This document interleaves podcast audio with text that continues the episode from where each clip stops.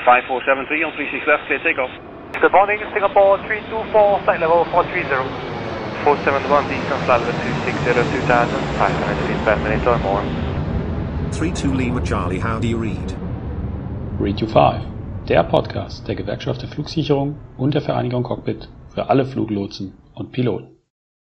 Herzlich willkommen zu einer neuen Folge Read You 5. Diesmal mit Thorsten Raue und mir, Moritz Bürger, wieder. Thorsten, sag doch kurz was zu dir.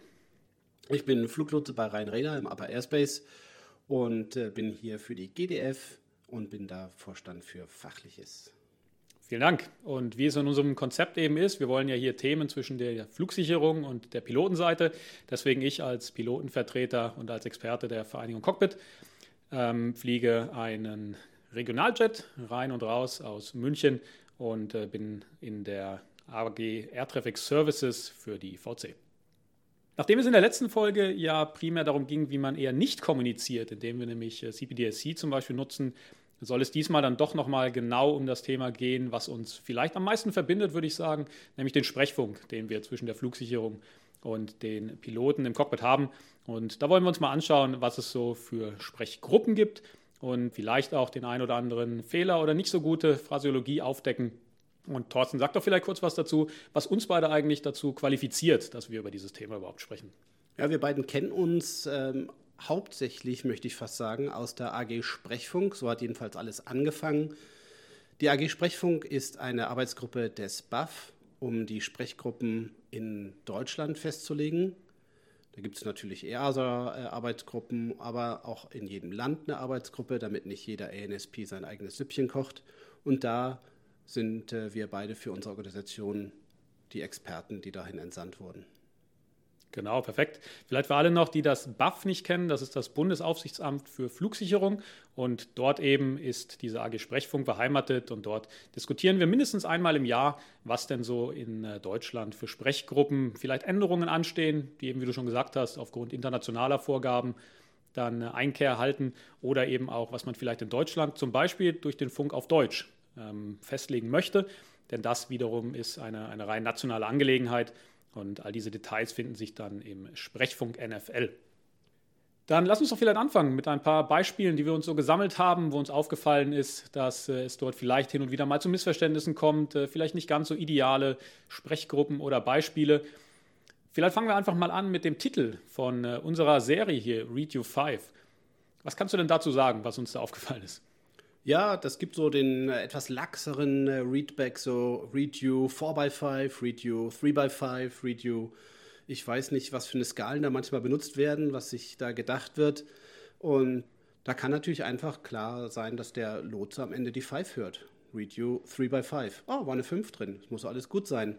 Wobei eine 3 natürlich interessant wäre. Vielleicht muss ich deutlicher sprechen, vielleicht muss ich lauter sprechen, muss das Mikrofon mal vor den Mund nehmen oder sowas. Ne? Da sollte man einfach mal gucken. Hat schon einen, einen, Sinn, dass es einfach nur die Skala gibt. Die geht bis 5, das ist richtig. Aber man muss die Skala nicht nur extra sagen. Read Your 5, wunderbar, genau wie unser Titel. Absolut, das denke ich auch. Abgesehen davon eben, dass wir diese Vorgaben haben. Es ist einfach ein, ein Verständnisthema. Genauso wie auch, ob ich Affirmative oder Affirm benutze. Das hat äh, den Hintergrund, dass Affirmative relativ schnell zu verwechseln ist mit Negative. Wir kennen das alle, die Frequenzen, sie sind alle nicht perfekt. Manch ein Lotse, gerade in südlicheren Ländern, klingt manchmal, als ob er aus einer Blechdose spricht. Und äh, da sind dann diese Feinheiten, bei denen man sich eben durchaus was gedacht hat, recht wichtig. Deswegen dort dann eben Affirm auf jeden Fall die Variante, die sowohl korrekt ist, als auch die besser verständlich ist, weil man dort eben dieses Missverständnis mit Negative einfach ausschließt. Ja, wir kennen es auch alle noch ein anderes Problem. Die One-to-One-Five jeder macht mal einen Fehler und ruft auch mal auf der One-to-One-Five und so. Aber da gibt es auch das aktive, nervige Gestöre.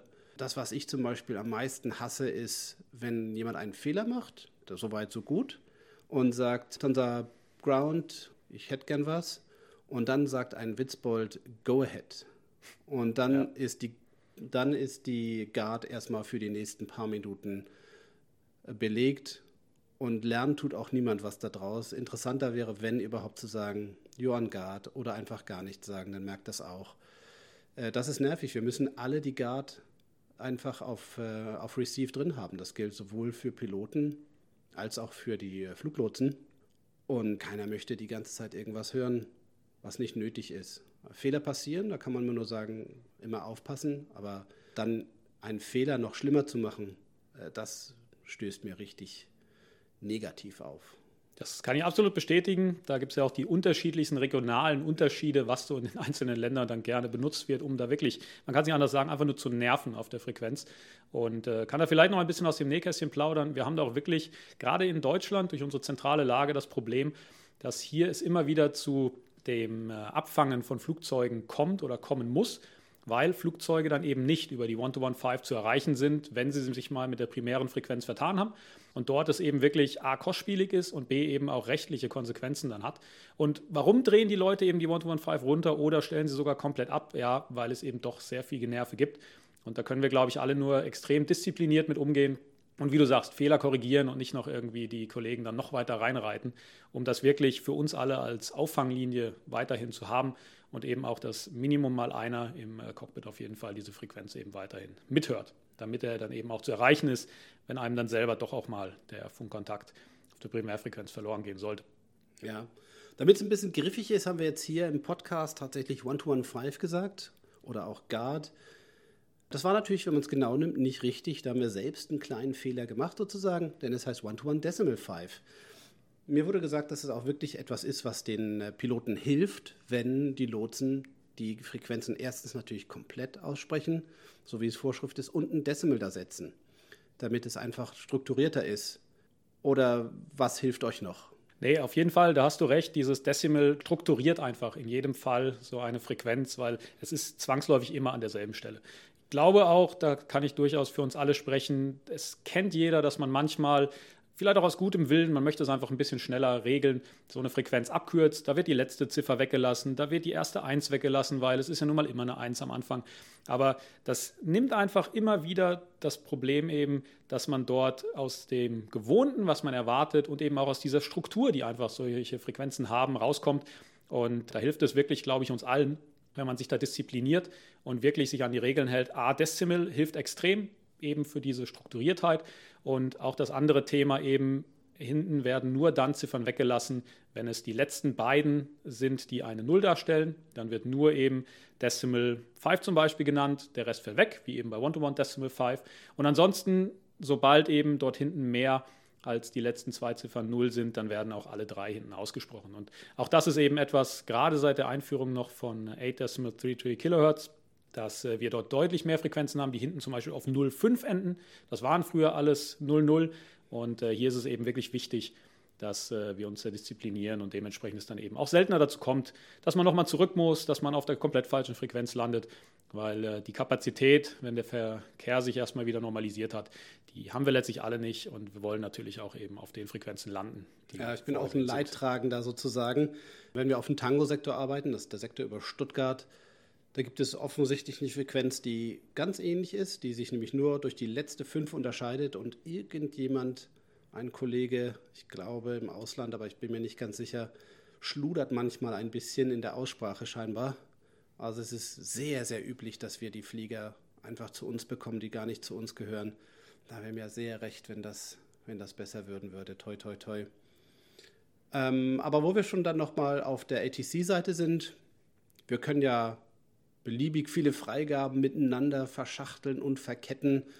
Was ist bei dir, was würdest du sagen, wo, wann ist es zu viel?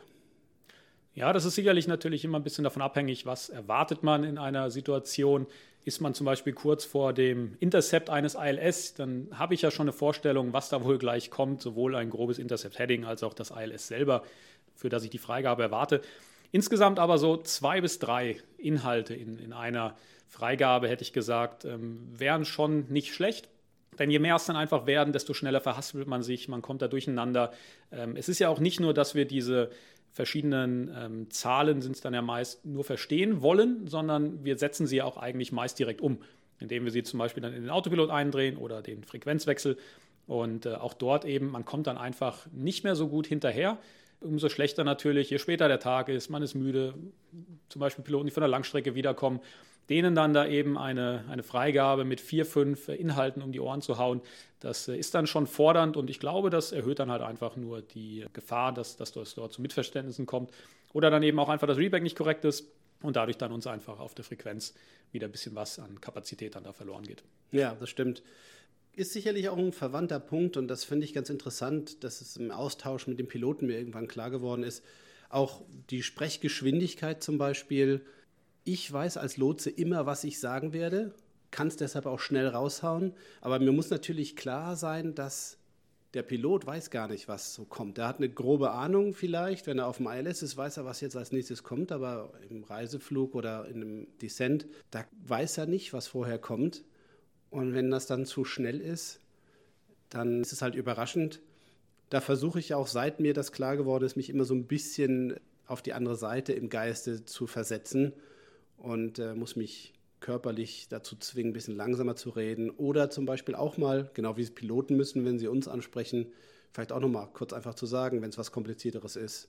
Einmal aufwecken, Lufthansa 1, 2, 3 und dann, äh, dann erst loslegen.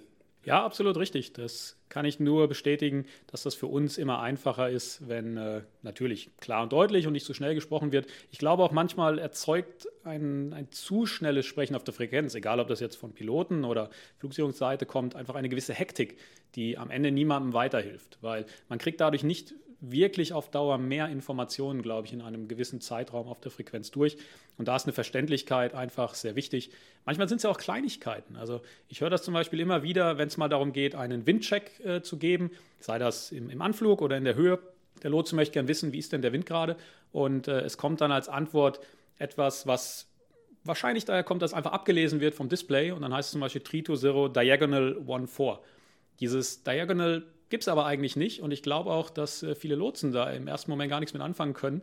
Klar, sie wissen da irgendwie, was sie erwartet, da soll jetzt irgendein Wind kommen, aber äh, für die Lotsen, glaube ich, wäre da das, das deutlich sinnigere, wenn man dort dann eben 3 to 0 Degrees und äh, 1 4 Knots sagt, äh, weil auch das einfach diese, diese Verwirrung im ersten Moment, ja, was ist denn jetzt ein, ein Diagonal und was hat das denn jetzt zu bedeuten, dann aus dem Ganzen einfach rausnimmt.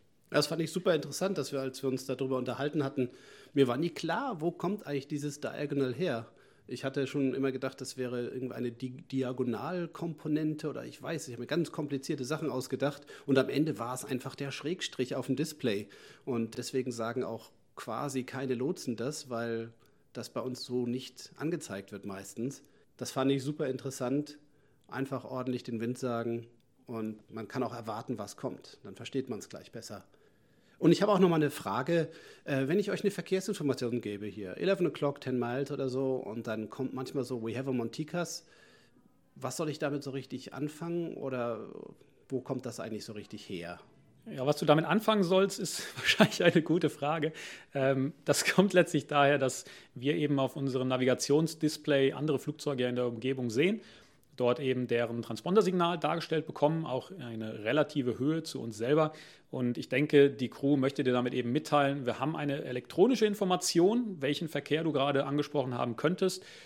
Sie sehen ihn aber höchstwahrscheinlich nicht, sonst würden sie dir wahrscheinlich eben sagen, ähm, we have him inside, indem sie aus dem Fenster schauen. Das Ganze ist insofern natürlich ein bisschen problematisch, weil Erstens, es ist ja nicht ganz klar sichergestellt, dass genau dieser Verkehr, den jetzt die Crew auf ihrem Display erkannt hat, auch der ist, den du meinst, weil dort TICAS zum Teil eben auch nicht so exakt gerade die Bearing eben angibt, dadurch äh, vielleicht man auch da die, die falsche Maschine gerade sieht und zum anderen eben, man kann mit dieser Information jetzt ja auch nichts anfangen. Ich kann ja nicht nach einem Verkehr, den ich auf meinem TICAS-Display eben sehe oder auf dem Navigationsdisplay genauer gesagt, da kann ich ja nicht anfangen, jetzt selber zu staffeln. Ich bin ja nach wie vor deiner Freigabe, unterliege ich ja. Und dementsprechend dürfte ich ja auch eigentlich nur ausweichen, wenn ich eben wirklich diesen Verkehr sehe. Insofern wäre dann eine Information Roger oder Looking Out oder vielleicht auch die Info, we are currently in IMC, dann weiß der Lotse auch, äh, da hilft jetzt rausschauen nicht so wahnsinnig viel, weil er kann diesen Verkehr nicht sehen. Und ich glaube, damit kannst du dann mehr anfangen, als wenn ich dieses We have him on Tika sage, was im schlimmsten Fall, wenn es ein bisschen undeutlich rüberkommt, vielleicht beim Lotsen sogar noch als Tikas Array ankommt und dann ist der Lotse gedanklich in einer Situation, wo er denkt, okay, jetzt ist sowieso schon zu spät, und die Maschine, mit der er gerade spricht, ist schon dann dabei, irgendwie auszuweichen. Und das möchte man natürlich in dem Fall auf keinen Fall. Ja, das stimmt. Wenn man jetzt die 10 Meilen nimmt, die ich gerade im Beispiel gebracht habe, dann komme ich wahrscheinlich nicht auf die Idee. Aber wenn es was Knapperes ist, wenn ich mental schon drauf getriggert bin, dann kann das gut sein, dass ich natürlich einfach denke, okay, dann bin ich jetzt im Tikas-Fall. Hands off. Ja, das stimmt, dass man da besser das Wort Tikas auf jeden Fall vermeiden sollte. Muss ich mir auch dann abgewöhnen, wenn ich zum Beispiel mal jemanden sage, hier, der zu schnell steigt und jemand ist drüber, er soll mal ein bisschen, bisschen äh, runterregeln. Äh, dann werde ich vielleicht auch mal gucken, dass ich einfach nur noch to avoid RA oder TA oder sowas sage. Vielleicht wäre das besser, würdest du denken? Ganz genau, auf jeden Fall. Schlussendlich geht es ja auch eben darum, dass wir alle im selben Boot sind. Deswegen wurden ja auch diese einheitlichen Sprechgruppen irgendwann mal so festgelegt, damit eben alle wissen, was können sie erwarten und eben diese Missverständnisse, die man ganz normal ja in seinen Gesprächen einfach haben kann durch unterschiedliches Verständnis, unterschiedliche Vorerfahrungen, um die einfach rauszunehmen. Ein ähnliches Beispiel, in diesem Fall aber vom Boden, ist da die Geschichte mit Cleared to Cross äh, einer Runway. Das kommt, glaube ich, eher selten von den Lotsen, weil normalerweise geben die dir eine Rollanweisung, sagen meinetwegen äh, Taxi, Taxiway Alpha Bravo and Cross Runway 25 meinetwegen. Dort äh, ist jetzt erstmal kein großes Missverständnispotenzial. Oftmals antworten die Besatzungen dann allerdings mit Cleared to Cross. Und das ist etwas, was gerade am Boden wir eigentlich vermeiden wollen, weil am Boden alles, was dort mit Cleared zu tun hat und was nicht beim Anleitungseinruf für eine, für eine Startup Clearance oder eine Freigabe dort zusammenhängt, sollte ja wirklich Clear to Land und Clear for Takeoff vorbehalten sein. Und äh, jedes äh, Clear to Cross im Zusammenhang mit einer Runway ist dort im Zweifel einfach ein Potenzial für Missverständnisse, dass dort eine Maschine dann doch glaubt, sie dürfte abheben oder landen, ohne diese Freigabe tatsächlich erhalten zu haben. Und wie das ausgehen kann, wissen wir leider alle seit dem Vorfall auf Teneriffa, als die beiden 747 dort im äh, Nebel sich eben äh, getroffen haben und das dort eben auch mit diesem Missverständnis zusammenhing, dass eine der Maschinen glaubte, sie hätte schon die Startfreigabe. Dabei äh, ging es eigentlich darum, ein Ready for Departure zu melden, was damals eben dann noch mit Ready for Takeoff gemacht wurde. Und so schnell kann dann aus eigentlich nicht böse gewollten und sicherlich natürlich keine gefährliche Absicht eine, eine gefährliche Situation entstehen. Und das sollten wir natürlich immer möglichst vermeiden kann ich auch nur zustimmen, obwohl ich kein Taulotse bin, dass das eine, auf jeden Fall eine gute Idee ist, dann, wenn die Clearance sauber ist, und zwar die heißt einfach Cross Runway, dann soll der Readback okay Crossing Runway sein, um einfach da keine Missverständnisse zuzulassen. Dafür gibt es ja die Vorschriften, wie zum Beispiel auch, äh, wann Flight Level oder Heading oder ähnliche Sachen gesagt werden müssen. Auch die sollte man nicht weglassen, damit man da auch immer eindeutig ist. Ja klar, insbesondere wenn es dort um sehr ähnliche Ziffern-Zahlen-Kombinationen natürlich geht. Gerade bei dir im Upper Airspace wird das häufiger mal vorkommen. Ein Flight Level 320 und ein Heading 330, die kann man natürlich schnell verwechseln. Äh, dementsprechend ähm, macht das auf jeden Fall alles Sinn dort, die entsprechenden Zusätze nenne ich es mal, also eben ein Heading, ein Flight Level bei einer Geschwindigkeit Knots dazu zu sagen. Und insbesondere, wo wir auch wieder bei dem Thema, wie viele Inhalte hat denn so eine Freigabe sind, auch dort vereinfacht es auf jeden Fall, wenn dort eben ganz klar ist, was die verschiedenen Zahlen dann, in welchem Kontext sie zu verstehen sind, damit äh, dort eben auch keine Missverständnisse geschehen, die ja einfach, glaube ich, in, äh, in diesem Umfeld sehr schnell passieren können. Es ist ja auch eine sehr schnelllebige Umgebung, in der wir uns da befinden, weil so viele Freigaben, wie wir da pro Flug bekommen, da schwirren uns so viele Zahlen um die Ohren und äh, da kann man sich natürlich auch gar nicht merken, was man da noch vor ein paar Minuten oder vielleicht vor dem letzten Flug gesagt hat. Und dementsprechend sollten wir uns da so klar wie möglich immer äh, äußern, damit wir dort eben dann auch äh, zwischeneinander uns da möglichst gut verstehen und natürlich vor allem äh, missverständnisfrei. Ja, interessanterweise subjektive Meinung jetzt von mir. Wir haben einen Sektor, da kann es gut mal sein, dass man dasselbe Heading wie den Level anweist. Und das führt immer zur Verwirrung. Die Sendfly Level 250, Flyheading 250, das ist lustigerweise etwas, das kann keiner glauben. Aber dann wird nachgefragt, das ist kein Problem. Dafür sind wir da. Besser als irgendwas machen, was man nur denkt. Zum Schluss vielleicht noch einen kleinen Klassiker. Ähm, vielleicht einfach, weil Füllworte Worte so gerne benutzt werden wollen. Squawk 1234, Roger, Squawk coming down. Was sollst du auch sonst machen? Oder Hallo, with you, Lufthansa 123, mit wem auch sonst. Einfach mal kurz fassen, kurz, prägnant und, und sauber. Absolut. Ich glaube, das ist ein sehr gutes Stichwort, weil, wie du sagst, es sind diese, diese Füllworte, die man gerne benutzt, die aber eigentlich keinem weiterhelfen und die letztlich dann eben, insbesondere wenn es viel Verkehr ist auf einer Busy Director Frequenz, aber auch wenn einfach die Verkehrszahlen wieder zunehmen in den Upper-Sektoren, wo man wirklich merkt, da sind die Leute gerade beschäftigt. Äh, der Lotse spricht in einer Tour, hat eigentlich keine Pausen, keine Zeit wirklich noch äh, dort mehr irgendwie hineinzubringen, dass man dann sich wirklich nochmal besinnt und sagt, okay, ich fasse mich kurz, ich lasse vielleicht in solchen Situationen auch mal das, das Hallo und auf Wiedersehen weg, weil sicherlich nett und will ich mir auch überhaupt nicht außen vornehmen, äh, das benutze ich auch. Aber wenn man wirklich merkt, es drängt gerade und es ist eine sehr hohe Sprechfrequenz, dann hilft es eben auch, sich dort wirklich nur auf die Basics zu besinnen und es so kurz und prägnant wie möglich zu halten. Und dann glaube ich, können wir auch alle weiterhin erfolgreich miteinander eben im Luftraum äh, uns unterhalten, funken und uns gegenseitig zum, äh, zum Ziel führen. Ja, interessanterweise habe ich gerade viel Kontakt mit einer finnischen Kollegin und äh, die halten sich extrem an Sprechgruppen. Da gibt es kein Hallo, da gibt es keinen viel Spaß, keinen guten Flug. Es rein die Sprechgruppen. Hört sich tatsächlich ein bisschen unpersönlich an, aber auf der anderen Seite natürlich äh, knallhart professionell. Aber ein bisschen gewöhnungsbedürftig für unsere Ohren manchmal. Aber was ist mit euch, liebe Zuhörer und Zuhörerinnen? Was sind so eure Evergreens? Was sind eure Sachen, die euch so auffallen?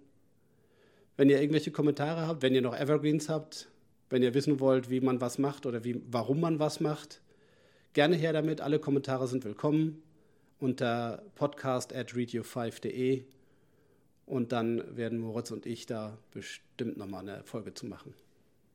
Besser hätte ich es auch nicht abschließen können. In diesem Sinne, vielen Dank, dass wir uns mal wieder über so ein interessantes Thema unterhalten konnten. Ciao.